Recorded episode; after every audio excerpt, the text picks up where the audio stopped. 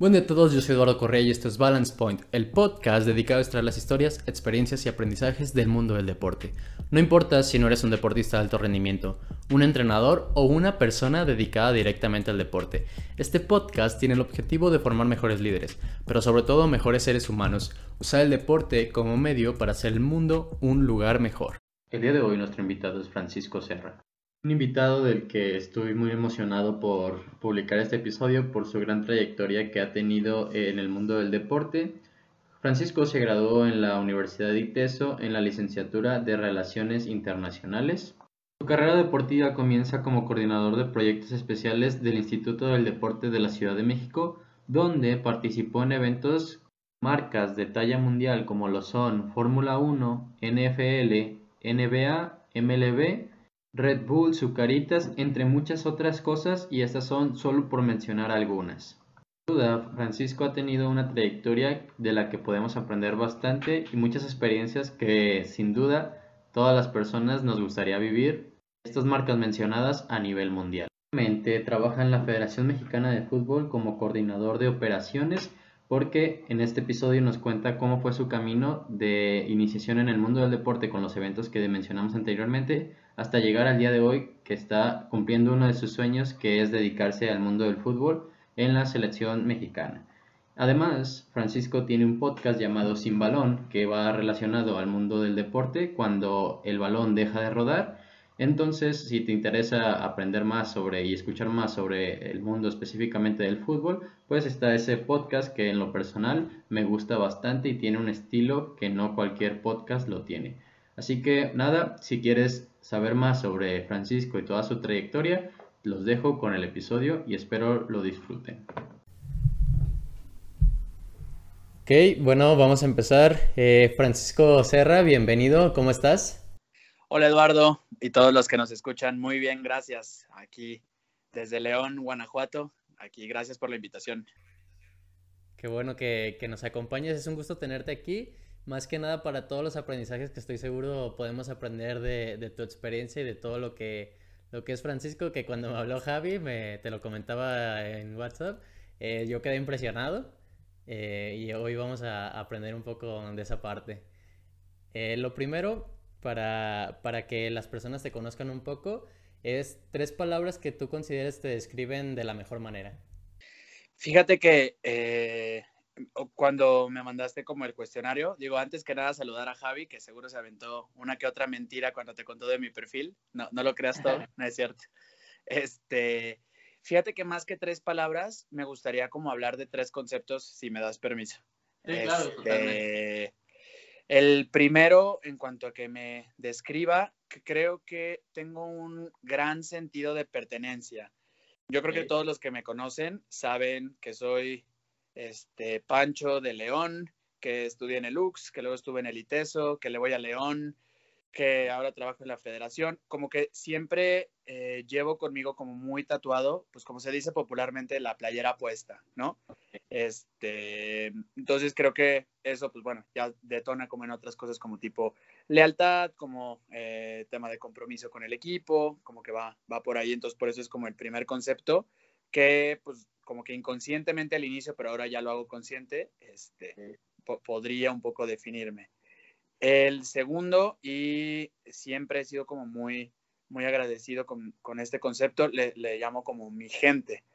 A esto me refiero con, pues yo, yo podría hablarte de, de mi corta o, carrera de, en profesional, este, pero sin duda como lo primero que, que tendría que agradecer o, mencionar para entenderlo sería a las personas que han estado a mi alrededor, desde Carol, mi novia, mi hermano Armando, mis papás, mis amigos, gente que me he topado en el, en el trabajo, que pues ahora son como personas, eh, digamos, muy, muy valiosas en mi vida. Creo que eso es otra cosa que, que podría describirme y de lo cual estoy como muy agradecido. Y la tercera, pues creo que la alegría, porque pues nunca, o sea, siempre tenemos días malos, ¿no? De repente. Este, pero al final la gente pues merece como recibir este trato y estas frases que de repente nos topamos siempre, ¿no? De que a lo mejor una sonrisa puede cambiar el día de la otra persona.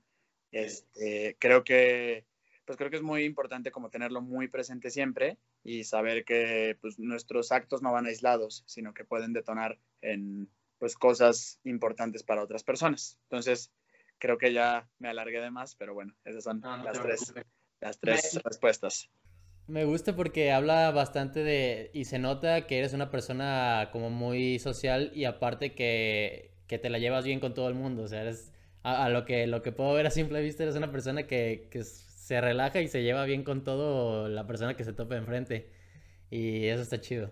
Lo, lo que me, me genera curiosidad el tema de la alegría, ¿tienes como alguna forma de, trabajar esa parte? Porque también entender que es algo que se debe de estar como recordando constantemente y tú que tienes, este, me imagino, mucha presión en tu trabajo y todo eso, ¿cómo trabajar la alegría para pues, que todos los días o la mayor parte de tus días esté presente?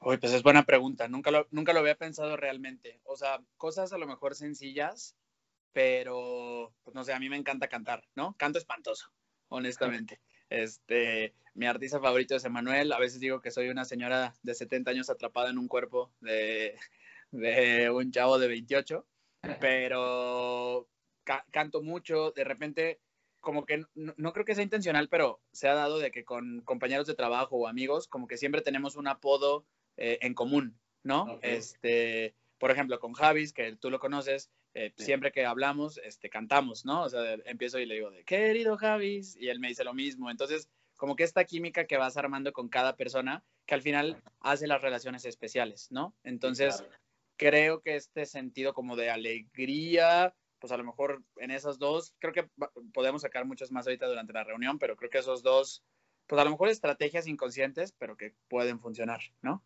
Sí. Sí, que son como pequeños vínculos, como los jugadores de la NBA que se saludan, tienen un saludo entre sí. Pues esos pequeños vínculos como que van fortaleciendo todo, toda la relación. Y bueno, para los que nos escuchan, que tienen duda, pues quién es Francisco Serra y por qué estamos escuchando el día de hoy, pues platícanos un poco este, a qué te dedicas, qué, qué es tu ambiente profesional y todo eso. Perfecto. Sí, porque hasta ahorita somos dos desconocidos, Eduardo. este, pues mira, te platico. Eh, actualmente trabajo en la Federación Mexicana de Fútbol. Eh, estoy a cargo desde el área operativa eh, de las selecciones menores, sobre todo varoniles. lo que hace, digamos, un área operativa, porque pues de repente suena como un nombre raro, es el área que está encargada de todo el tema de vuelos, hospedaje, alimentación, canchas de entrenamiento, toda la logística o lo que sucede detrás de cámaras para que los atletas, en este caso futbolistas, este, puedan hacer su, pues, su actividad deportiva al 100%, ¿no? Este, pues cuántas veces no hemos escuchado que de repente el camión de no sé dónde no llegó, o no sé, no, no llegó, o el avión se retrasó, o no llegaron a tiempo a la sede de algunos Juegos Olímpicos o algo pues digamos, esta área este, lo que busca es minimizar al máximo todos estos este, temas para que el área deportiva se preocupe netamente por lo que sucede dentro de la cancha. Ese, pues digamos, ese es mi rol hoy por hoy en, la federación. Genial. Y, es un rol que, que, a lo mejor como un simple fan o espectador de, del fútbol o de la selección mexicana quizás no toma en cuenta, pero qué importante es porque al final si no llegan los jugadores a tiempo al partido, ¿qué va a pasar con el fútbol? Son esos héroes que están detrás de, toda, cámara, ¿no? Exactamente, es el rol detrás de cámara. Este. Y, está padre porque en las pláticas que tenemos internas buscan que al final entendamos que el rol, aunque si, los, los 11 que están jugando no logran una victoria, es lo primero que, impacta, ¿no? Y la primera imagen con la que te quedas. Pero bueno, tu trabajo que está detrás, pues al final, cuando tiene frutos, pues se siente padrísimo verlo en la cancha también. Sí, y, y yo lo que vi, lo que vi, pues al final los que nos escuchan que sepan que somos totalmente desconocidos, es la primera vez que hablamos directamente, pero veo que te encanta el fútbol, este, de hecho tienes un podcast, un poco más adelante vamos a hablar sobre, sobre ese tema, pero ¿cómo, cómo fue direccionando tu vida eh, para para llegar a donde estás eh, en este momento? Llámese estudios, llámense experiencias, ¿cómo fue tu, tu camino para llegar al día de hoy? Platícanos un poco sobre eso. Pues mira, de, yo, como te decía, soy de León, estudié 18 años de mi vida, o bueno, 12 años de mi vida en el Instituto Lux, que es la escuela jesuita, digo, para los que nos escuchan allá en Guadalajara, es como el Ciencias, este, solamente que eh, en León, más chida, pero que no escuchan. Este, de ahí me fui al ITESO a estudiar, eh, estudié Relaciones eh, Internacionales allá. Ahí eh, estuve en el equipo representativo, este, de ahí conocí a Javi, tengo como que un grupo muy, muy, pues de grandes personas ahí en el equipo. Y al terminar la universidad, yo empecé a, trabajar en eh, del proyecto de la Feria Internacional del Libro de Guadalajara. Había un proyecto, pues digamos, como muy parecido, pero en Los Ángeles, se llamaba Leala, que es una feria del libro en español allá en Los Ángeles. El objetivo era, pues, buscar que toda la población hispana este, tuviera oportunidad de acercarse a sus lectores y a, los autores latinoamericanos, este, pues que de repente cuando hay mezcla de culturas eh, en Estados Unidos de dos mexicanos, pues a veces ya no priorizan las raíces mexicanas, sino que buscan acercarse más a una cultura mucho más gringa, llamémoslo así, ¿no? Sí, claro. Eh, aquí, en este momento, creo que se da mi inicio hacia el mundo deportivo, irónicamente, porque, digamos, al terminar la feria, fueron tres días pues bastante eh, desgastantes, exhaustivos, y al festejar con un amigo que se llama Juan Pablo Hamilton, que si, si nos escucha le mando un saludo, él me, me dice así como ya más en corto, de, oye, ¿y a ti qué es lo que de verdad te apasiona? Este, no que los libros no lo fueran, pero pues se veía que, que yo no, era mi, mi, ambiente natural, ¿no? Este, yo le dije, mira, la verdad a mí me encanta el deporte, como un tema de factor de cohesión social, como algo que une y, promueve todos los valores deportivos y de activación física en la gente, bla, bla, bla, un poco así. Y me dice, ¿qué crees? Me están invitando a trabajar en un proyecto en Ciudad de México, en el Instituto del Deporte de la Ciudad de México. Este, regresa a la Fórmula 1 a, a México y pues yo no lo voy a poder tomar porque me voy a los Juegos Panamericanos de Toronto en 2015. ¿qué te parece si me pasas tu currículum y te conecto con quien me busco a mí, a ver si, a ver si pega? Yo a esa edad, pues dije, ah, pues claro, y mi carta a Santa Claus también, ¿no? Este, y fue muy rápido, o sea, a, partir de ahí, un amigo que se llama Edwin me ayudó a hacer el, currículum, porque pues yo no, no, tenía un currículum actualizado, este, para mandarlo y demás, pues no, para hacer la historia más corta, ya a las dos semanas estaba en Ciudad de México ya, ya en el primer evento, que fue un roadshow de Red Bull en la plancha del Zócalo. O sea, fue... fue algo como dar un salto impresionante y, y, en un cotorreo, ¿no? O sea, la invitación de tu amigo fue en un cotorreo y viste el salto de calidad de, de pasar a... Pues no sé si de calidad, más bien como el salto de algo que te gustaba, libros, algo que super a cualquier persona le puede encantar y creo que es un trabajo muy, muy interesante. Y, regresándonos un poco a, la historia, cuando tú estabas como por ejemplo en León, antes de, entrar a la universidad, ¿tú ya te visualizabas como trabajando eh, en un ambiente así de eventos deportivos o trabajando directamente en el deporte? Sí, fíjate que cuando, honestamente, yo escogí relaciones internacionales, pero no, no tanto con el enfoque de ser un eh, cónsul o embajador o diplomático, sino más con esta intención pues, deportiva internacional, más eh, inspirado como en un tema de FIFA, en un tema de Comité Olímpico Internacional, más hacia allá. Este, yo no lo tenía tan presente, pero justo, vamos a ir como atrás y adelante de la historia, pero cuando llego a la Federación Mexicana, muchísima gente, pero de verdad muchísima, me decía, es que es tu sueño de toda la vida. Y yo no lo había, o sea, lo sabía, pero no, no, no estaba al tanto que lo había comunicado tanto, ¿sabes? No sé si, o sea, como que, pues aparentemente sí, o sea, aparentemente sí lo visualicé desde siempre. Y a lo mejor, aunque no, no sé, no, no lo, no, tanto, pero pues sí, sí siempre fue, fue un sueño que tenía muy claro desde muy chico. Este, pues llegar a trabajar en fútbol en pues, el deporte que más me gusta. Sí, claro. Y, lo que nos platicas, pues al final nos, nos lleva directamente, me gusta porque como que todo está encajando al siguiente punto, que es tu inicio en, la, en, la, en tu carrera profesional, pues te sale una super oportunidad en Instituto Mexicano del Deporte. ¿Y qué, qué sucede cuando llegas en esas dos semanas que ya estabas con el tema de Red Bull y todo eso? ¿Qué, qué fue el siguiente como paso para ahora sí ya empezar a consolidarte como en esa parte. Porque me imagino que, que en ese punto ni siquiera lo creías. Fue tan corto el tiempo que, que no te caía el 20, como dicen. No, yo, yo llegué a Ciudad de México el, a finales de junio del 2015. Yo tenía 22 años, estaba por cumplir 23. Entonces, pues, o sea, en realidad fue muy, fue, muy rápido y sí, como que no, no lo creía. Y, y pues en Ciudad de México mi, mi, experiencia fue pues todo muy rápido y todo muy grande.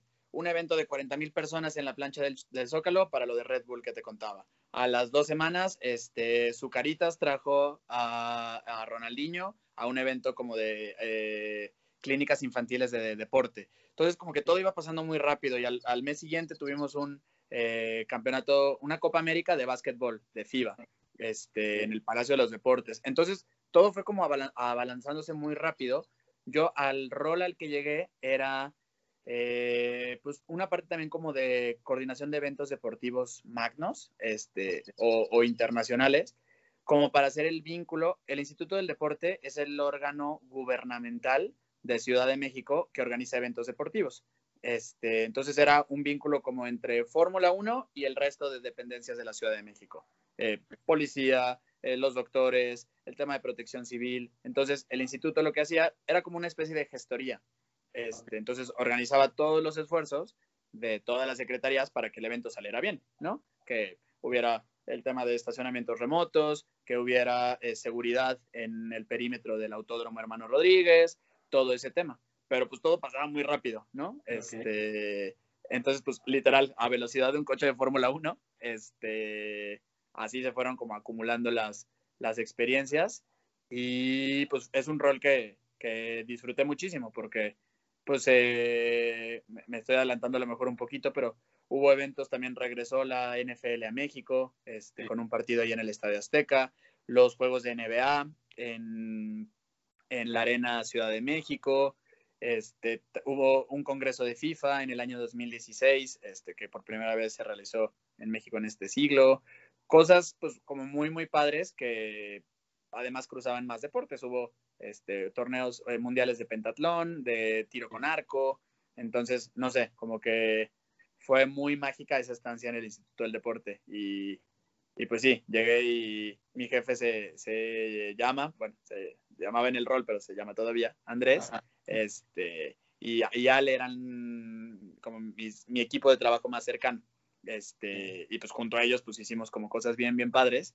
Y te digo, es, son dos personas increíbles y también que me, que me definieron en, en, mi estilo de, trabajar, porque pues sí, como que me hicieron todavía cosa más responsable, como más atento a los detalles, eh, más preciso a la hora de planear un evento, cosas que pues aunque tenía muchas ganas, honestamente no sabía cómo hacerlo en ese entonces. Ok, y, y esa, esas, eh, antes de, de, avanzar a la siguiente, me, me generan dudas esa parte, tres cosas. Primero, regresándonos, cuando tu amigo te invita a esta oportunidad, ¿qué pasó por tu cabeza? O sea, eh, porque al final cuando, cuando es una oportunidad tan grande, me imagino que entran como las dudas o los miedos de, oye, pero si no estoy tan preparado o, eso, ¿qué, ¿qué, fue lo que pasó de tu, por tu mente cuando llegó esa invitación? Sí, pues de entrada, y, o sea, imaginémoslo un segundo, o sea, imagínate que te dicen, este, vas a un proyecto que interviene Fórmula 1 y es el regreso a la Ciudad de México después de 23 años y pues vas a trabajar en el proyecto. dices, no manches, ¿en qué momento pasó esto, no? De, de, toda incredulidad, creo que es como una defensa personal que, que tú te autopones, ¿no? Así de lo que te decía, la carta Santa Claus, claro que te lo mando y demás. Pero a pesar de esto, te soy honesto, nunca, como que nunca dudé, y mi papá lo platica también este, como chistoso, porque él, él me decía que dos semanas antes de que saliera toda esta propuesta, le había dicho de que ah, quiero trabajar en Ciudad de México. Todavía no estaba esta propuesta, o sea, todavía no, no existía esto. Entonces me dice, cuidado con lo que deseas. Y eso sí, este, pues como que me gustaría dejarlo muy claro, como que no, no dejemos de, de pensar y de decretar lo que queremos, porque pues al final, pues tú solito lo vas atrayendo de una u otra manera. Entonces, a, tu pregunta, creo que sí, mi primer sentimiento fue como de incredulidad, pues a lo mejor una especie de miedo, sí, ahora que lo dices, era mudarme de ciudad. Yo tenía como, de alguna manera, mi novia es de León, Carol, Este, entonces, pues como que terminaba la feria y probablemente a lo mejor me regresaba a León, pues para estar ya juntos, y, pero pues en el momento que salió esta oportunidad, pues platicamos y fue como, pues vas, métele. Este. Y, y, la siguiente pregunta de, de, esa parte es, ¿qué opinas de, de del o, cómo fue tu proceso de recibir experiencia tan rápido? Porque, por ejemplo, una, una persona normal puede tener un evento en un año y hasta el siguiente año un evento de, esa, de ese calibre. Pero a ti se te fueron acumulando evento, evento, evento. Entonces, ¿cómo fue como ese proceso de experiencia rápida? Sí, y, y era, un, o sea, era un equipo chiquitito. La verdad es que ahí les aprendí muchísimo, muchísimo a las dos personas, Andrés y Ale, que te, que te cuento, porque ellos tenían mucha más experiencia en eventos deportivos. Habían trabajado juntos este, en un mundial de taekwondo años atrás este, y también en Juegos Panamericanos. Este, y pues absorbí muchísimo. O sea, en ese, en ese entonces creo que, pues como esponjita, como si volviera a tener dos, tres años cuando estás aprendiendo a hablar, caminar y todo. O sea, creo que así fue un poquito la analogía a mis, a mis 22, 23 años, porque pues era era ser cara. Yo tengo una ventaja que, digo, tú me ves y no sé si aparento tener 28 años, porque siempre me dicen que me veo más traqueteado, como si, si, si me hubieran corrido sin aceite. Este, pero eso lo utilicé un poco a mi favor, porque en las reuniones que teníamos, yo llegué encamisado y con barba y demás, y no aparentaba tener 22 años. Este, entonces lo hacía jugar un poco a mi favor, porque no daba el, como se dice, el gatazo de ser más chico. Este, entonces, pues sí, creo que, pues sí, absorbí muchísimo esas experiencias este, y pues estar muy receptivo a pues aprender y a ser humilde y consciente de que no sabes nada, ¿sí me entiendes? Este, entonces, creo que así fui absorbiendo los eventos que se iban dando pues, prácticamente un mes tras otro. Y en ese momento, ¿qué fue como el aprendizaje que más te marcó para el resto de tu carrera profesional? O sea, hasta ahorita, pues, ¿qué aprendizaje tuviste de, pues, al final, que fueron esos dos mentores que te fueron como guiando sobre tu, como lo decías, tu forma de trabajo y todo eso? Pero ¿cuál fue el aprendizaje que, que hasta la fecha todavía dices, eso me sirvió bastante para toda mi carrera y me va a seguir sirviendo? Fíjate que yo creo que ellos dos fueron mis mentores, pero hay otra persona también muy importante que se llama Andrés Laván, es otro Andrés. Este, él, eh, hubo un evento del preolímpico de voleibol, donde México regresó a los Juegos Olímpicos desde el 68 que no participaba. Y él, yo le, le dije, oye, a mí me interesa estar en el área de, de, boletaje, boletaje literal, ticketing para vender boletos para el evento. Este, Y él me dijo, ok, ¿te interesa? Sí, sí me interesa. Nos sentamos, me explicó así como todos los pasos que debías de seguir para completar el área y a partir de eso se olvidó de mí. No hubo como, como que me delegó muy bien la función, ¿sí me entiendes? Este, y fue como, pues, pues dale, o sea, yo te voy como cuidando en los márgenes, pero pues al final, si tú quieres estar encargado de eso, es, es tu chamba y dale. Entonces, esa, ese empoderamiento que me dio este, es una manera que me identifique mucho de trabajar. Este, y pues es algo que, pues sí, como que lo, lo replico. Este, o intento replicarlo ahora, ¿no? Sí. Sí, y, me gusta porque, no sé si te contó Javi, yo estudié con, con él en la carrera de director técnico, me gradué con él, y, y creo que esa, esa parte, y, y, lo tienes en tu currículum, de gestionar talento y gestionar grupos de personas, que a mi punto de vista es de las mejores formas para convencer a, una persona, convencerlo con las cosas que él quiere. Porque si tú le dices, oye, o sea, si te hubiera dicho a lo mejor, ayúdame con el boletaje, pero tú no estabas con la idea de trabajar en eso, pues a lo mejor no lo hacías con las ganas como lo tuviste en ese momento, ¿no? ¿Qué opinas también de, de esa parte como el gestionar grupo de personas que nos puedas compartir? Sí, yo creo que es un siempre he creído que, las personas como mejor trabajan es sintiéndose valiosas. Y es este, mi, actual jefe Raúl, siento que voy a decir muchos nombres, este, pero bueno, mi, actual jefe Raúl Méndez, él siempre dice que el valor de una empresa no está en las cosas que hacen las personas, sino en las personas que hacen las cosas, ¿no? Este, entonces, al momento de que tú empoderas a, las personas y les das tu confianza de que, de que confías en ellas, de que lo pueden hacer, es mucho más sencillo o es mucho más valioso el trabajo que ellos sienten que están haciendo, ¿no? Este, o sentimos que estamos haciendo, este, que si de repente a lo mejor estás atrás de ellos y les corriges muchas cosas, y no, no que no les corrijas, pero a lo mejor cambiar un poquito el enfoque de, de hacer realmente que las personas se sientan valiosas, ¿no? Entonces creo que eh, empoderando a un equipo de trabajo, pues es la mejor manera de conseguir lo que, lo que buscas de un equipo. Totalmente, sí, totalmente de acuerdo. Y ahora regresándonos un poco a, la historia central, pues empiezas tu, trayecto en, en, el tema de los eventos, adquieres mucha experiencia rápida y nos platicas que tuviste la oportunidad con su carita Ronaldinho, Fórmula 1, Red Bull. ¿Qué, qué, qué siguió? O sea, ¿cómo fue el avance en todo este camino para, para seguir creciendo en, el tema de los eventos? Ahí, ahí, te va, aquí hay un momento como importante. Yo entré en un área de operaciones de eventos deportivos. Este, Era pues, más, más en esta parte como de gestión y como de eventos de, de perfil, digámoslo así, alto. Este, pues como la relación con los con los organizadores de las ligas profesionales o las federaciones. En el camino, eh, a, los, a los dos años prácticamente de que había entrado, el Andrés Laván, la, que te contaba, la persona que te contaba que me, ayudó con el boletaje, él migra a NBA. Él era director comercial del Instituto del Deporte. Este, Él estaba más encargado de toda la parte de relaciones comerciales, mercadotecnia y pues del cierre de patrocinios como tal. Él habla con nuestro director y, me, dice que yo me puedo quedar en esa área. Entonces migro del área de operaciones al área comercial. Entonces me quedo ahí netamente en la parte pues, de prospección de nuevas negociaciones y de nuevos este, pues, socios comerciales para los eventos. Este, a la hora de, hacer, por ejemplo, el maratón de la Ciudad de México, una gran parte de la utilidad o digamos el, el factor para que la máquina siga este, andando es el tema de hacer rentable el evento. Y eh, una parte son las inscripciones, por ejemplo, lo que tú pagas para inscribirte a una carrera. Y otra parte que también ayuda a pulverizar, digamos, los gastos es el tema de patrocinios.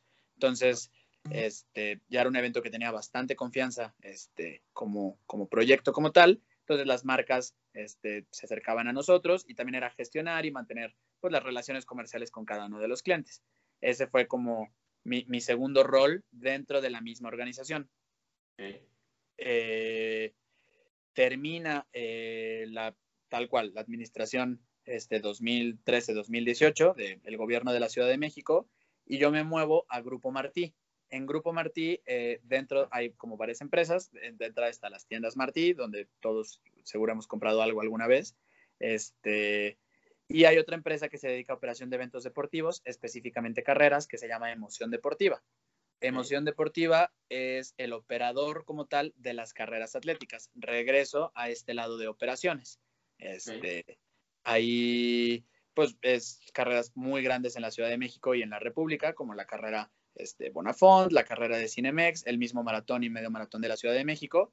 Este, y ahí, digamos, estoy todo el año de, 2019, que fue el año pasado. Este, un poco así fue el, previo antes de entrar a la, a la federación. Ok. Y en este punto me surge una duda.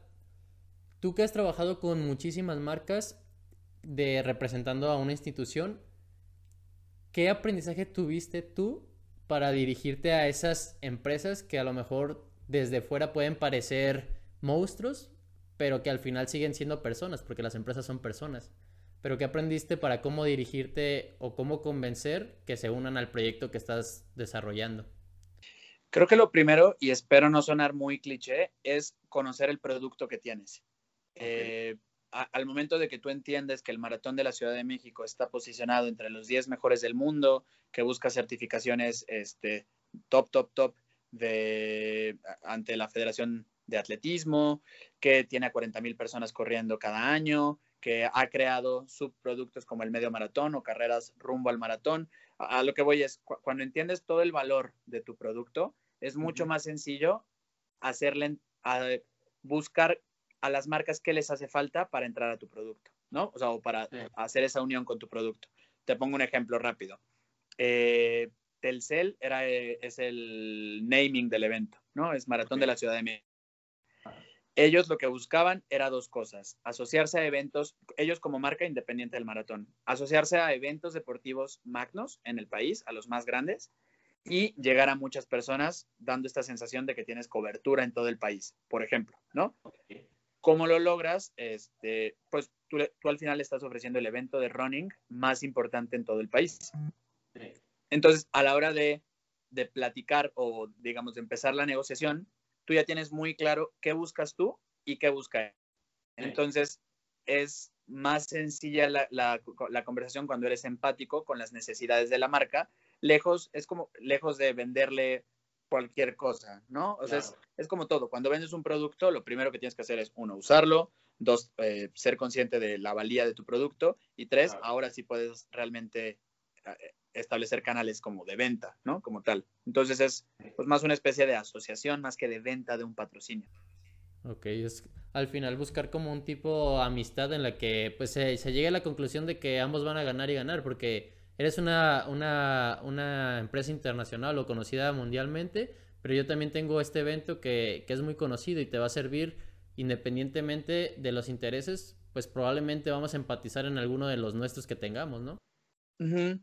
Totalmente, totalmente. Claro. Y también eh, eh, cabe destacar que pues, hay un factor humano de empatía con la gente que toma las decisiones, ¿no? Claro. Este, ya, en, ya en cada una de las marcas. Entonces, pues hay, hay cosas ya muy técnicas de cuidar pues, relaciones públicas, eh, estar sí. atento a qué le gusta a esa persona, cosas ya más de detalle, ¿no? Que eso me tomaría más tiempo, pero a grandes rasgos. Sí, y eso te, eso te iba a preguntar. Eh, tenía un amigo que, que, es muy, este, tiene mucha experiencia en ventas y él me decía, me, me, enseñó que siempre cuando vas a hacer una negociación, tienes que entender que él se está jugando su trabajo por ti y tú te estás jugando su trabajo por, por él. ¿Cómo es ese, esa responsabilidad o ese reto de, de saber que, que, tienes detrás de ti una institución que te da la confianza para hacer esa, esa negociación? Sí, pues creo que vuelvo un poquito a lo mismo, al, al, conocer a tu, al conocer tu producto y saber la valía que tiene, el valor que tiene, perdón, este, hace mucho más sencillo todos los canales de comunicación con la otra persona. Este, la, pues ya la, la facilidad como de empatizar, pues dependerá mucho como de la conexión que haya hasta entre las personas, ¿no? Pero sí. pues sí, al final son, son cuestiones que aunque de repente parece como un eterno coqueteo, el tema de las negociaciones, ¿no?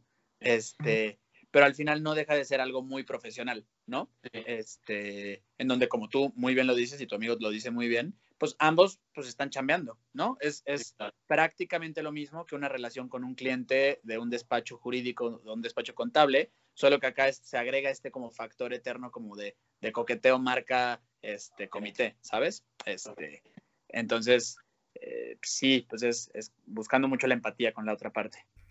Ok, excelente. Creo que de eso podemos aprender bastante. Más que nada para las personas que, por ejemplo, como yo, sigo estudiando mi carrera universitaria, todavía no tengo como ese enfrentamiento, o no más bien enfrentamiento, sino ese contacto contra empresas, con empresas que son eh, muy, muy grandes en, en reconocimiento. Y retomando un poco el tema de los eventos, me genera dos, dos dudas porque pues al final son marcas que todos conocemos y que todos nos gustaría trabajar pero la, las dos cosas que me gustaría este, tocar, la primera es, en lo personal, pues ¿cuál, es el evento que más te ha gustado y el segundo, cuál es el evento que más reto te ha causado y por qué.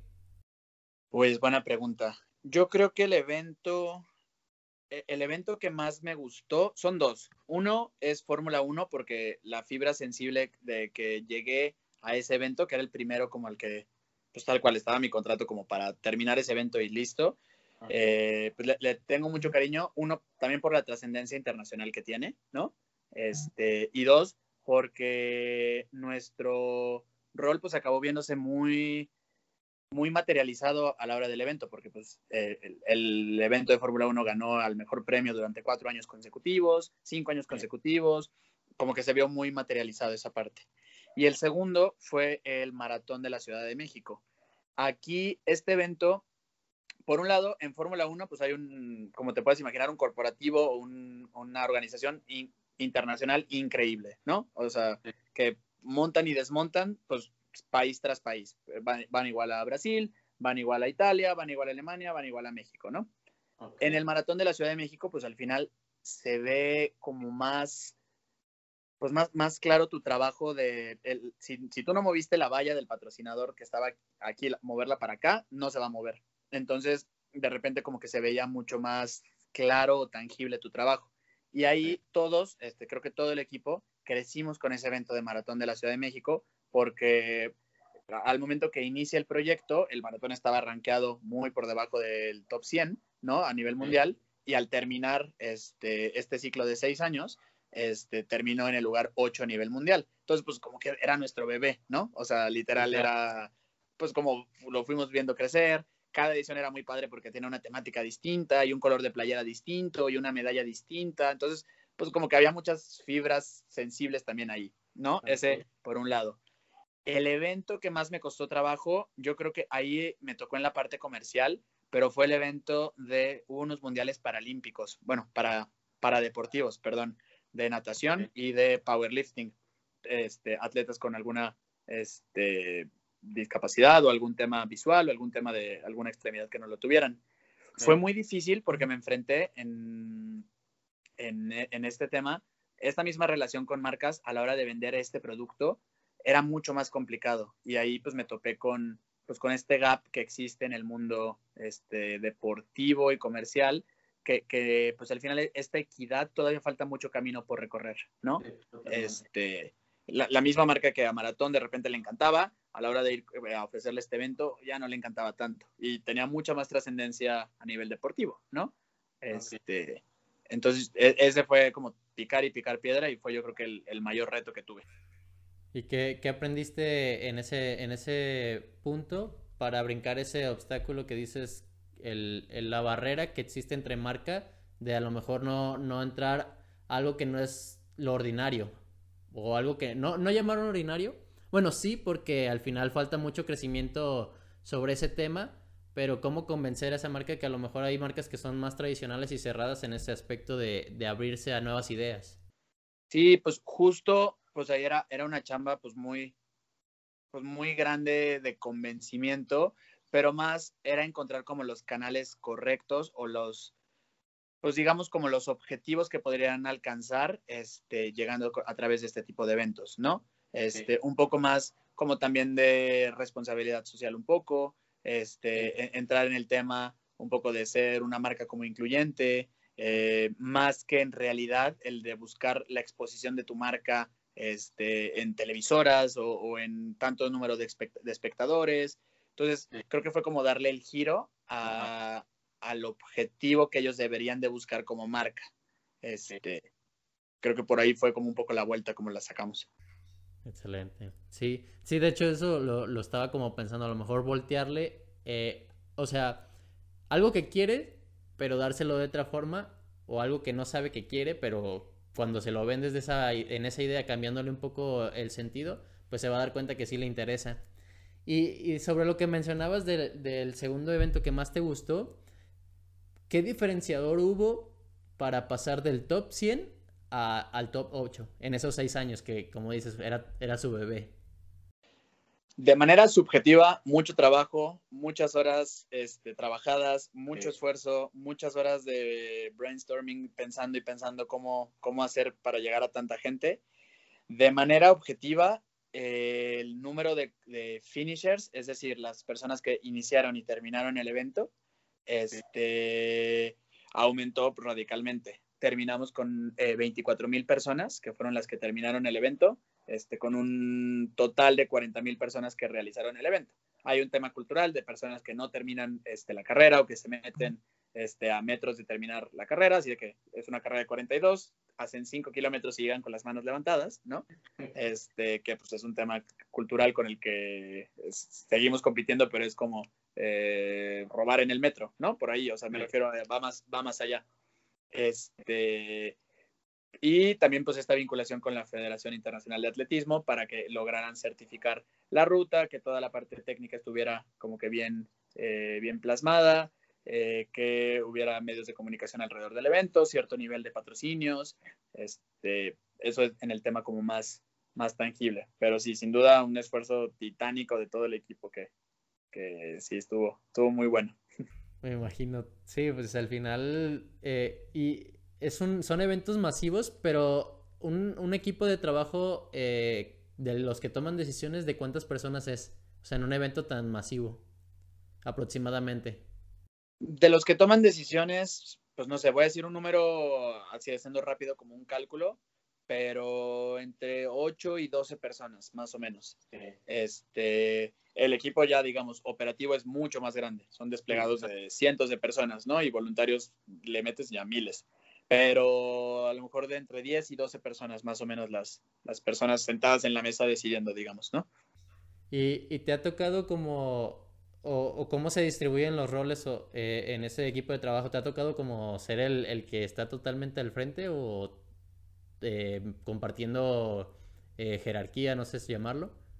Eh, sí, casi siempre compartiendo jerarquía. En la parte comercial, este, Andrés me daba mucha autonomía, este, mucha, mucha autonomía, aunque al final, por ejemplo, en tema formal de convenios, él firmaba como tal, ¿no? Como titular del área. Este, entonces, obviamente íbamos de la mano siempre. Este, pero a la hora de decisiones como tal, sí tenía este, mucha libertad. Obviamente era ganado a partir de lo que teníamos de química eh, laboral, ¿no? De que sabía, sí. sabíamos estilos y sabía que pues al final no iba a comprometer su nombre en vano, ¿no? O por algo que no, no estuviera bien. Entonces, eh, pues sí. Ok. Fue como detectar al final y, en, y, entenderse sus fortalezas y debilidades y distribuir toda esa parte. Y re regresándonos un poco, nos platicas que llegas a Grupo Marty y cuál fue, cuál fue el siguiente paso más que nada para direccionarlo a, al tema, ¿cómo llega una persona sin ser jugador de fútbol a selección mexicana? Sí, pues en, en Grupo Martí en Emoción Deportiva, la verdad fue un, fue un gran año como de consolidación en cuanto también al tema de liderazgo de grupo. Ahí me tocó, digamos, jerárquicamente dar un salto, este, porque ahí estaba, pues era un gran equipo a, a mi cargo, más todo el tema de la gente de operaciones de montaje, más en cuanto a logística, eh, marcado de ruta, eh, los servicios que se utilizan para una carrera, este, era como un poquito más de responsabilidad también sobre todo. Este, fue un año de mucha consolidación, ahí mi, mi, jefe Sergio Aguilar siempre me tuvo muchísima confianza, también este, hicimos muy buena, muy, muy buena química, y ahí, pues la, la verdad era muy feliz hasta que salió una oportunidad que no podía dejar pasar. Este, un día estaba este, comiendo y me, me llaman este, por teléfono. Me dicen, hola Francisco, ¿cómo estás? Este, hablo de la Federación Mexicana de Selecciones Nacionales eh, y pues este, quisiera saber si estás interesado este, en, un, en un puesto de operación de selecciones menores. Te quedas pues pasmado en la llamada, ¿no? Así de que, así de que ¿a, ¿a quién busca? Así de, segura que me busca a mí, ¿no? Ahorita me quedé, yo me quedé así, no me imagino en ese momento. Sí, no, fue, fue, fue muy, muy padre recibir esa llamada. Este, e, era, fue complicado y ahí te lo, sí te lo cuento, este, pues como, como algo que, que, fue difícil en su momento porque pues yo estaba muy feliz en emoción deportiva. Este, aunque la Federación Mexicana era mi sueño, a mí me daba mucha pena o, o como pues no sé si, no sé si pena es la palabra, pero pues me daba miedo enfrentar la situación de que tenía muy poco, había una gran confianza depositada este, en mí y pues sentía que como que abandonaba el barco de alguna manera, ¿sí me entiendes? Este, yo hablé pues prácticamente al, a los dos, tres días de que recibí esta llamada con, con Sergio, este, mi, mi jefe en emoción deportiva, le planteé la situación y la verdad de Sergio tengo puros elogios porque recibió la noticia muy, muy positivamente. Me dijo, Pancho, no nos hagamos, todo el tiempo hablas de fútbol. Este, o sea, es tu sueño. O sea, si me dijeras, me voy a trabajar a eh, Bimbo o a una marca así, pues no te la compro, ¿no? O a lo mejor hasta me enojo. Pero pues al final te has encargado de contarnos a todos que el fútbol es tu pasión. O sea, no hay manera de que... De que no se note Ajá, que no se note. Y la verdad se portó tipazo, muy, muy buena gente y pues, muy buena persona y aprendí mucho de ese momento porque, pues sí, le agradezco muchísimo que haya apoyado este, eso, porque, pues sí, no, no, no me sentía tan cómodo en ese momento. Y me gusta, porque, creo, que esa llamada, ahorita que me lo dices, hasta la piel chinita se me puso a mí. A mí también. Y, está genial escuchar, escuchar ese tipo de historias, me gusta. Y, lo, que me genera duda es, o, me gustaría más bien que nos compartieras, por ejemplo, las personas que, que de edad, que apenas están iniciando como su carrera profesional y toda esa parte, ¿Cómo, ¿Cómo, afrontar el tomar una decisión tan importante en tu vida? Porque ahí tú nos comentas, es que yo estaba muy feliz en Grupo Marty y tener esa incertidumbre de a lo mejor dejar, no sé si llamarlo cómodo, más bien llamarlo lo que te hace feliz, cómo dar ese salto de incertidumbre, pues, pues al final sabemos que es selección mexicana, pero no sabes si realmente vas a ser feliz ahí, porque pues una cosa es por fuera y otra cosa es realmente dentro, ¿no? ¿Qué, recomendarías o qué le dirías a una persona que, que, a lo mejor está en una situación así de tomar una decisión importante en su vida o que en un futuro va a estar? Que eche un volado, no te creas. Este, no, yo, yo creo que eh, siempre, siempre he dicho, tengo un muy buen amigo, casi mi hermano, se llama Ray, y un día tuvimos una plática en el Oxxo, así nos acordamos mucho porque literal fue entre los pasillos del Oxxo. Este, y ahí, y ahí platicábamos como de que qué venía para nosotros, era en esta transición entre deporte y emoción deportiva. Perdón que voy atrás y adelante de la historia. No, no, no te preocupes. Este... Y yo le decía que pues al final a la vida había que como que tomarla por los, al toro hay que tomarlo por los cuernos, ¿no? O hay que, para tomar decisiones pues hay que saltar al ruedo y estar ahí, y porque pues si estás por fuera pues al final pasa, pasan las oportunidades y pasa la vida y no tomas nada, ni, ni ni la buena ni la mala, ¿no? Entonces, siempre tenemos esta incertidumbre de tomar una mala decisión y la podemos tomar, ¿no? es, es, es, una posibilidad. Pero, pues, pues mi consejo es, uno, que, que, visualicen muy claro qué es lo que quieren, que yo creo que es una de las partes más difíciles cuando, sobre todo, estamos empezando esta carrera profesional, como que te digan, eh, Eduardo, ¿qué quieres ser este, en 10 años? Puta, pues, a lo mejor no lo tienes tan claro, ¿no? O sea no, no sé, o sea, ojalá que sí y, por todo creo que sí, pero a lo mejor no, no, es tan fácil. Pero pues creo que en esos momentos pues es, pues es lo, lo, lo, que te vibre, o sea, hacer como una, una evaluación, que yo no dudo que es muy bueno, y poner en una tabla y demás, pero al final todos sabemos cuando, cuando hay dos decisiones o dos caminos, cuál es el que te vibra. Este, y pues siempre, hasta el momento, y creo que me, me ha funcionado, pues he escogido la que me vibra en el corazón. Y resulta que al final racionalmente era la mejor, pero, pero siempre como, como sintiendo esa decisión, ¿no? este, entonces, pues de entrada que, que, se animen a tomarla, porque muchas veces ni siquiera decidimos, ¿no? O sea, tenemos dos decisiones y, y, no decidimos al final, o sea, nos quedamos en, en, detrás de cámaras, ¿no? Este, Entonces, pues sí, que, que decidan y que, que sientan lo que vibra su corazón. Claro. Sí, y al final algo que, que, a mí me ha servido, o sea, no he tomado una decisión a lo grande como la, la que estamos hablando en este momento, pero algo que me ha servido en algunas situaciones de mi vida es entender que, que la, la decisión que tomes en ese momento va a ser la correcta porque es la que tomaste y porque en ese momento tú, tú sentiste que era lo mejor para ti. Si en un futuro a lo mejor no te va como pensaste, pues no te, no te estreses o no te frustres porque es lo que tú creías. Y está bien, como tú dices, tomar una decisión que a lo mejor no, no te llevó a donde querías, pero que esa situación puede cambiar. Al final es cuestión de ti. Sí, hay, hay, una frase que dice que arrepentirse es equivocarse dos veces, ¿no? este, Entonces, pues va muy afín a lo que tú dices. Sí, y ahora la siguiente parte, pues ya nos platicas esta gran, gran experiencia. Y bueno, antes, ¿qué has aprendido de todo, de esta, de toda esta situación en selección mexicana? Porque algo que, que, yo he visto mucho, pues te digo, estudié director técnico y tuvimos algunos contactos con personas trabajando ahí, que al final para llegar a, a, selección mexicana, y es un sueño de muchos mexicanos, tienes que buscar ser una persona, o sea, siempre buscar como la excelencia en tu trabajo. No sé qué nos puedas platicar de eso. Fíjate que aprendí que absolutamente todo todo lo debes de hacer con el, al 100% y tú lo dices bien con excelencia. Yo jamás me habría imaginado que un evento de pentatlón podría tener relación con algo de selección mexicana de fútbol y lo tuvo. Que es eh, un tema de alojamiento y buscar el mejor hotel para una selección que tenga los mismos pisos este, que, en un piso, perdón, estén todos los jugadores y en otro el cuerpo técnico, lo, mismo, digamos, que hago acá, ¿no?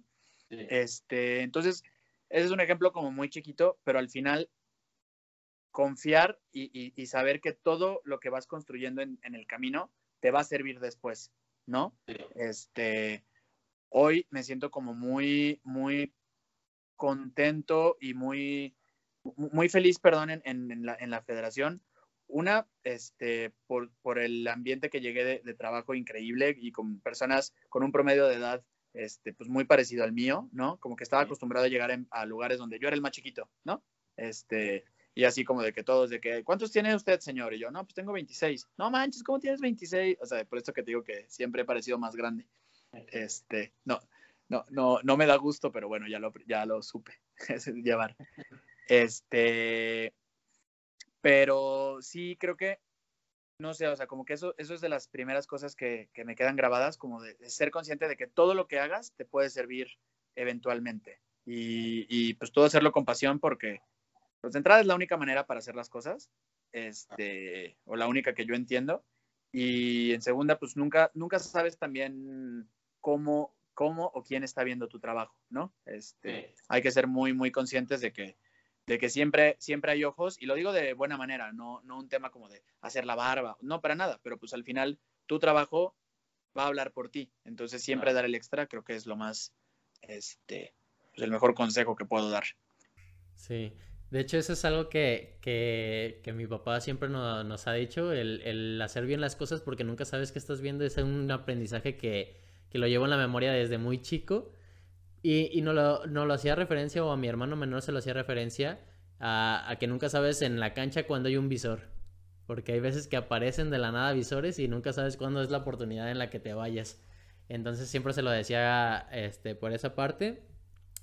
Y, y lo siguiente que me gustaría tocar es eh, ¿qué momento tú consideras que ha sido de los más duros de tu carrera deportiva? ¿Y por qué? ¿O qué aprendiste de como ese bajón? Porque al final también es importante mencionar los momentos difíciles en, cualquier historia. No, totalmente, totalmente. Eh, hubo, un, hubo un momento como, como muy fuerte en el instituto, porque al final pues es un órgano gubernamental, ¿no? Este, que, en el cual hay este, pues, recursos tanto privados de patrocinios como públicos que tiene el gobierno y demás. Hubo un momento como muy tenso de auditorías, ya sabes, estas contables que se hacen normalmente en, todos los órganos de gobierno. Y pues, pues hubo un punto en donde, pues como que parecía que todo mundo quería que no te salieran bien las cosas, ¿no? Este, y que esta burocracia, así como si fuera una, una mole y, fuera atrás de ti, ¿sabes? Este, pues, o sea, de desveladas, de, de, sentir que ese apoyo que sentías de repente antes, pues se, desvanecía en un instante, este, y pues era como muy tedioso, y pues noches donde pues pasaba todo el día era ver archivos y analizar contratos y cosas que realmente no me, no me llenaban, ¿no? Entonces, como sentirte de repente solo o, o al menos que, a tu, que a tu equipo cercano como que no lo estaban, pues no sé si cuidando es la palabra, pero, pero sí como, pues se, acababa la magia, ¿no? Y era como la realidad así de, este, ya no hay eh, canastas, ni coches, ni lanzamientos de, de, NFL, ahora son contratos y revisar y hasta el último peso. Entonces era puta, pero, pero era más como ese sentimiento como de soledad de decir, pues nadie, nadie va a ver por mí, ¿no? Sí. creo que ese fue, un momento como muy, pues como de bajón en, mi carrera. Sí, y ahí para las personas que nos escuchan, a mi punto de vista, entra un punto importante que es el rodearte de personas pues, que al final te puedan servir como ese apoyo cuando lleguen los momentos difíciles, que es cuando, cuando llegan a decir, por ejemplo, el, el, tu Ese es un consejo que mi amigo, el que te digo, eh, que tiene experiencia en ventas, me dijo, lo primero que me dijeron cuando terminar, terminamos la maestría es búsquense una buena mujer, porque eso los, los va a ayudar a, a, llegar lejos. Y él, él me dio ese consejo que le dieron en la maestría. Y entra en este punto, que cuando llegan los momentos difíciles, pues a lo mejor una, una persona que, es superficial, que no te apoya realmente en los momentos complicados, pues es donde va a desaparecer, que esté, no sé, a lo mejor interesado únicamente en el dinero y ahí es cuando debes de cuidar las relaciones que tienes cercanas para, pues, para esos momentos, ¿no? Porque cuando las cosas van bien, pues todos chidos están cerca de ti, pero cuando no, es donde realmente pues, te pones a pensar con quién estás o quién está cerca de ti, ¿no? Totalmente, totalmente. Y pues por ahí regresamos a la primera pregunta, ahí es donde más valor tuvo este tema como de mi gente, ¿no? O, o las personas que me rodean, porque pues al final son incondicionales, pues sí, desde eh, mi novia, que ha estado siempre en, en, cada momento y nos apoyamos mutuamente, desde mi hermano, que pues es mi mejor amigo, este, mis papás, mi grupo más cercano de amigos, no sé. Entonces, pues sí, es, es, es muy buen consejo rodearte muy bien de, de, personas, porque al final es como un espejo también de lo que tú das, ¿no? Sí. Este, entonces, pues sí, eso sin duda. Claro. Y la siguiente es que nos cuentes, nos platicas que eres un apasionado totalmente del fútbol y pues yo he escuchado unos, unos cuantos episodios de tu podcast, Sin Balón. De hecho, de hecho los, los, yo los escuché antes de que Javi me dijera que era, bueno, ni siquiera me dijo que era tuyo. Cuando me pasó tu contacto, lo vi en Instagram y me llamó la atención, porque cuando yo estaba haciendo la organización de este podcast y todo, me topé con el tuyo. Y, me, se me quedó grabado y lo escuché porque me gustó mucho el logo. O sea, yo soy mucho de, de lo visual y el logo se me hizo simple, pero me atrapó. Y cuando los escuché, mmm, tienen un, un, un formato que, que, no cualquier podcast lo tiene, muy, ¿cómo decirlo? Como tradicional en cuanto a las guitarras, en cuanto a las melodías que se escuchan y, y la forma de, de, expresarse ahí no es como, como lo que se puede escuchar en cualquier podcast y, y realmente me atrapó. Así que platícanos un poco de ese, de ese proyecto. Qué buena onda. La neta me dio mucha emoción que lo conocieras antes de saber que íbamos a hablar ni nada. Este, pues es un proyecto que teníamos ya planeando mucho tiempo. Este, lo hago con Neto Gómez. Neto es otro de mis, de, es mi mejor amigo con otro amigo que tengo en Nueva York. Este, y teníamos ya mucho tiempo, este, planeándolo, mucho, mucho tiempo. Y por una cosa o por otra, la verdad es que este, él trabaja, él es contador público, yo estaba en lo de deporte, pero más en eventos, como que lo, honestamente lo estábamos postergando, ¿no? Okay. Este, y a partir de esta pandemia, que pues, yo creo que es de las mejores cosas que, que, que me ha dado personalmente la pandemia, nos animamos. Fue como un okay. poco de, yo regresé a León temporalmente eh, por el tema de, de, que no podemos ir a oficina todavía allá en Ciudad de México. Él también estaba aquí, pues como que empezamos y pues tal cual como que nos armamos de valor, ¿no? Este, y empezamos a grabar. El primer capítulo, eh, que de hecho no está ni al aire, eh, fue espantoso. No tienes idea. O sea, fue triste. O sea, nos trabábamos, nos interrumpíamos, todo. Y, y todo nació con la idea de, de, dar, dar algo que nosotros también estábamos buscando en el mundo del fútbol. Porque, a ver, fútbol picante, la última palabra, que son programas que tienen como de un nicho muy grande, pero sí. ellos ya te dan el, eh, pues digamos, el, la actualidad del deporte. Cada vez, honestamente, hay menos fútbol o, o tácticas en esos programas, ¿no? Este, sí. Es más, si el Piojo salió con un cubrebocas rojo o azul, este, pero buscábamos darle un poco la vuelta a esto que, que veíamos tanto en, en otros contenidos deportivos. Entonces buscamos dar, y como lo dice el, el, nuestro eslogan, las historias que suceden cuando el balón deja de rodar. Es decir, todas estas cosas donde el balón rosa o pega en el poste, en el tema político, tema cultural, tema de leyendas que no, no han concretado su carrera por este lado como más bohemio de realmente disfrutar el, el deporte como tal, no tanto el profesionalismo del fútbol. Entonces, pues ya, hemos tenido invitados muy, muy padres también entre amigos que tenemos, entre compañeros de trabajo de la federación, y pues ha ido ahí creciendo, ha ido creciendo, qué chido que lo escuchas. Me, me, eso, de hecho, qué bueno que lo mencionas, eso fue lo que a mí me atrapó, porque hace cuenta que cuando, antes de yo empezar mi carrera como director técnico, eh, yo veía el fútbol de una forma muy romántica, pero cuando estás un poco más dentro de, ese lado, que ya conoces más lo, la parte de, del negocio, que no digo que esté mal, porque el fútbol es un negocio, pero me gusta que tú en tu podcast lograste romantizar nuevamente, o sea, a mí me llegaste a volver con esa idea de romantizar el fútbol, que, es algo que, me gusta, porque últimamente he estado siguiendo como personas que vuelven a hacer romántico muchas cosas, como el hacer videos, como el, hacer escritos, que a lo mejor por, el tema de redes sociales se perdió un poco de dejar de lado el tema este, romántico emocional por lo momentáneo y que sea rápido. O sea, las cosas de trabajo se perdieron en ese, punto. Y tú que vives como desde ese lado directamente con el mundo del fútbol, ¿qué opinas de estas dos partes? Del, del negocio que no se puede dejar de un lado, pero también de la parte romántica que es a lo que, a lo que todos nos gusta. Sí, pues yo, yo creo que lo, lo, explicas muy bien. Todo se ha vuelto, este, y esta ya es una plática de como de la actualidad y de la, de la actualidad líquida, ¿no? De Sigmund Bauman, que decían de la, de la humanidad líquida. Este, pero sí todo se, se, ha vuelto muy efecto TikTok, muy efecto Instagram Stories, muy efecto de, rápido, ¿no? Tienes que gustar rápido. Sí. Tiene que ser un, un, contenido que impacte, tiene que ser un contenido que en dos segundos captes la atención, porque si no ya lo perdiste de, de tu audiencia. Claro. Yo creo que es, es bueno darnos como un respiro de este mundo acelerado, de los millones, de la salida de Messi, de eh, de cuánto costó Neymar, de que si regresa al Barça, así como este, este aturdirse de tantas noticias deportivas, que al final muchas sí. acaban siendo para dar clics en periódicos deportivos y, y, generar un flujo para que siga funcionando la industria, ¿no?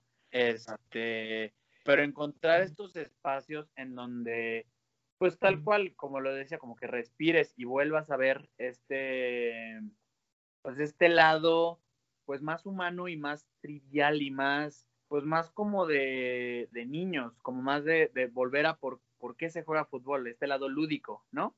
Sí. Este, de, de, encontrar, pues cuáles son las causas o cuáles son las historias bonitas de que un deporte haya parado una guerra, haya provocado otra, haya eh, unido a un país este, después de, de, eventos de desastres naturales, cosas, pues, que no, no digo que solo el fútbol este, las haya hecho, pero este pues al menos son las, que, las historias que más conozco o que tengo a la mano, ¿no? Entonces, son cosas que en general el deporte provoca y pues contarlas y, y recopilarlas y, y, hacerlas digeribles para que la gente las conozca, pues no sé, pues, es como una misión muy padre que, que entre Neto y yo pues lo, logramos concretar, porque te digo, lo, lo tenemos pensando ese tiempo, ah, pensando, lo tenemos pensándolo mucho tiempo, pero no lo habíamos concretado. Entonces, pues sí te digo, es de las cosas más bonitas de la pandemia.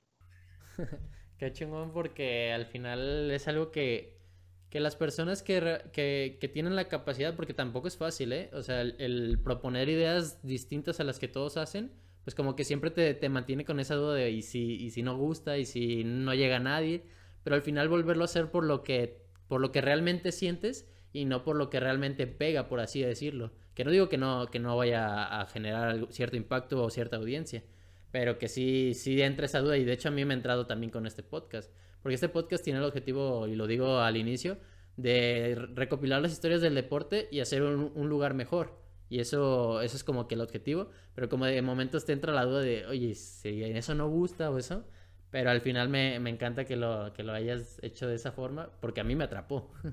Qué chido, qué chido. Sí, y, es un, es un aporte, como, como tú lo dices, y está muy padre que lo ves así, un aporte al mundo, ¿no? Tal cual, para hacer un lugar mejor. Sí, totalmente.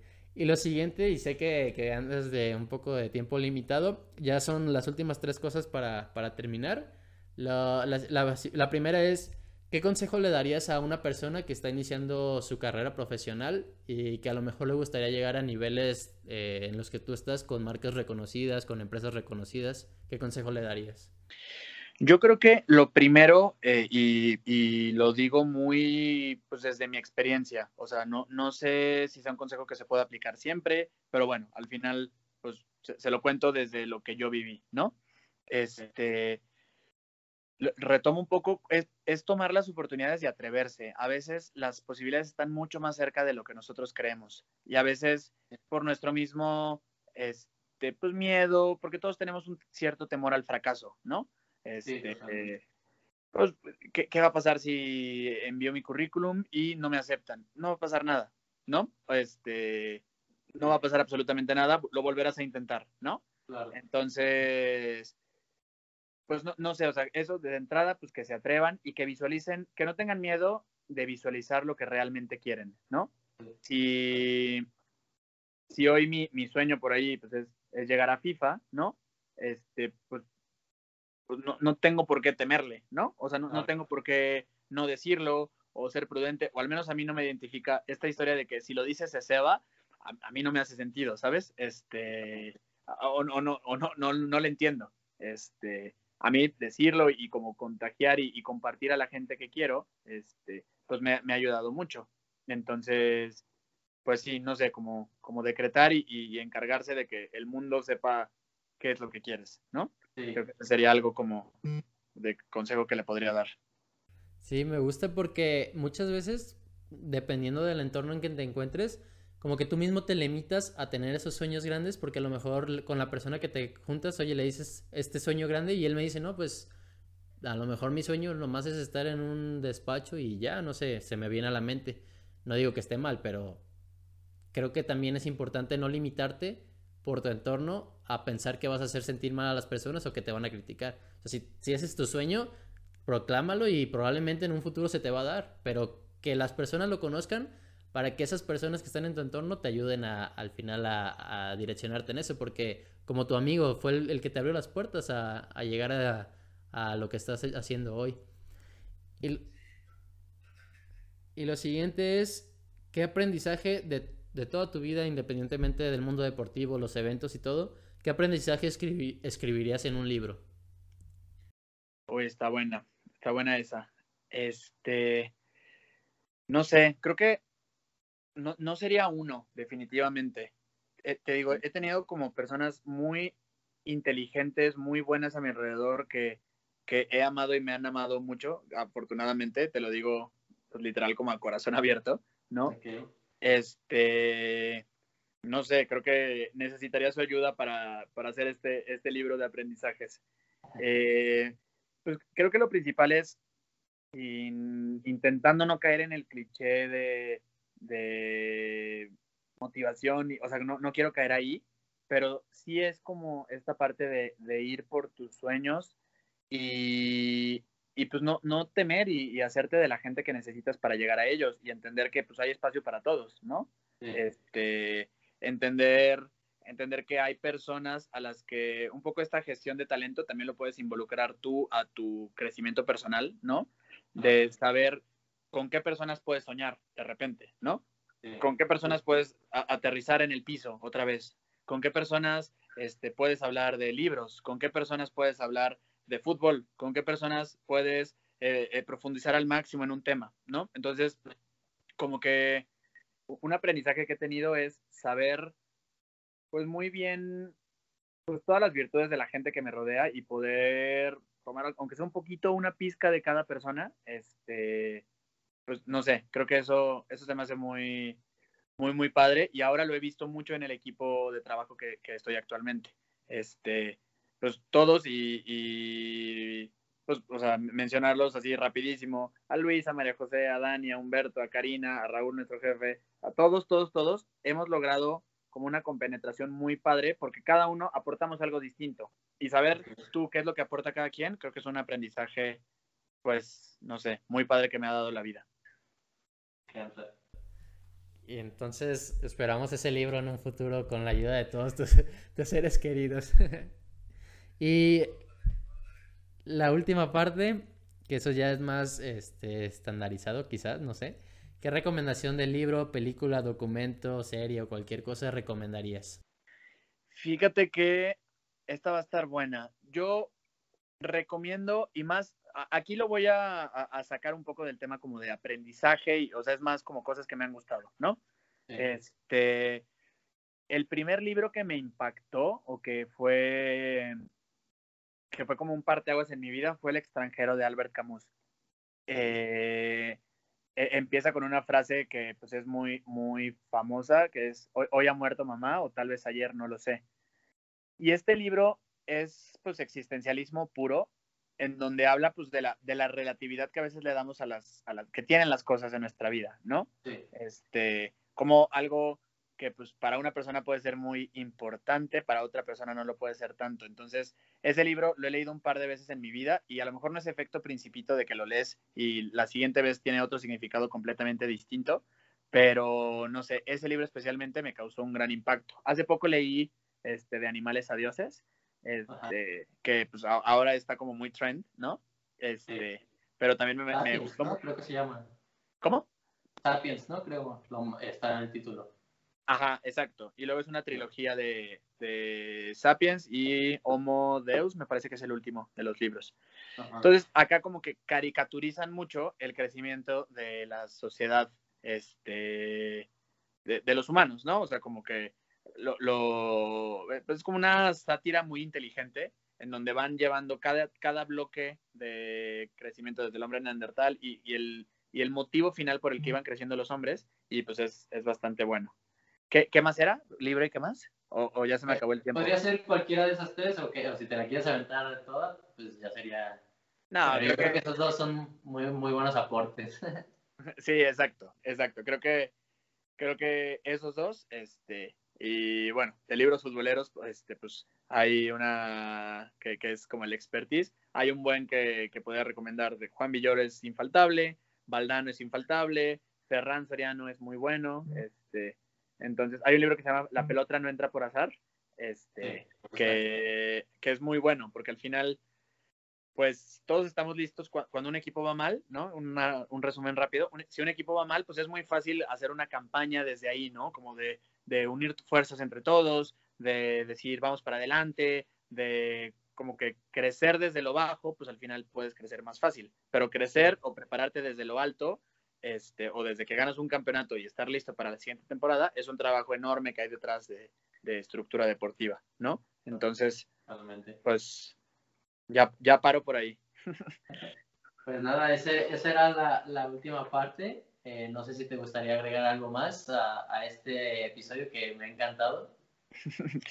Gracias, Eduardo. Gracias. Eh, no, pues la verdad, agradecerte un montón la invitación.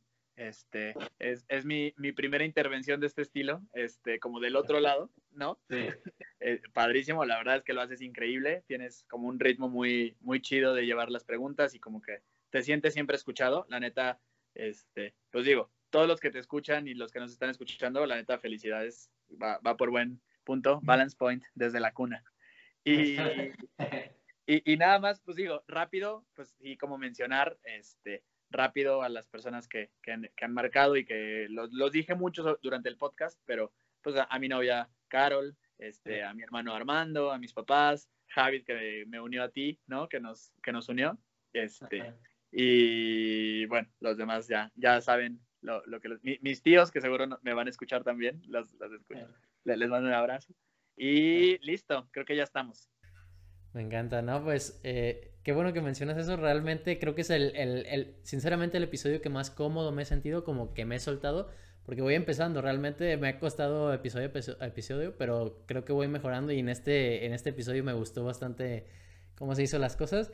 Y pues nada, agradecer que, que estuviste presente, que te diste el tiempo. Sé que eres una persona ocupada, pero valorar bastante. Siempre, y se lo he dicho a Javi, siempre es un, un gusto hablar con una persona que, que se ha formado en el ciencias y en el ITESO porque manejan un ambiente muy interesante, bueno, a mí me llama mucho la atención, que es, es un gusto siempre platicar con, con esa, ese entorno porque la forma en la que comunican siempre inspiran y eso me encanta y es algo que me encanta de Javi, siempre se lo, se lo he dicho.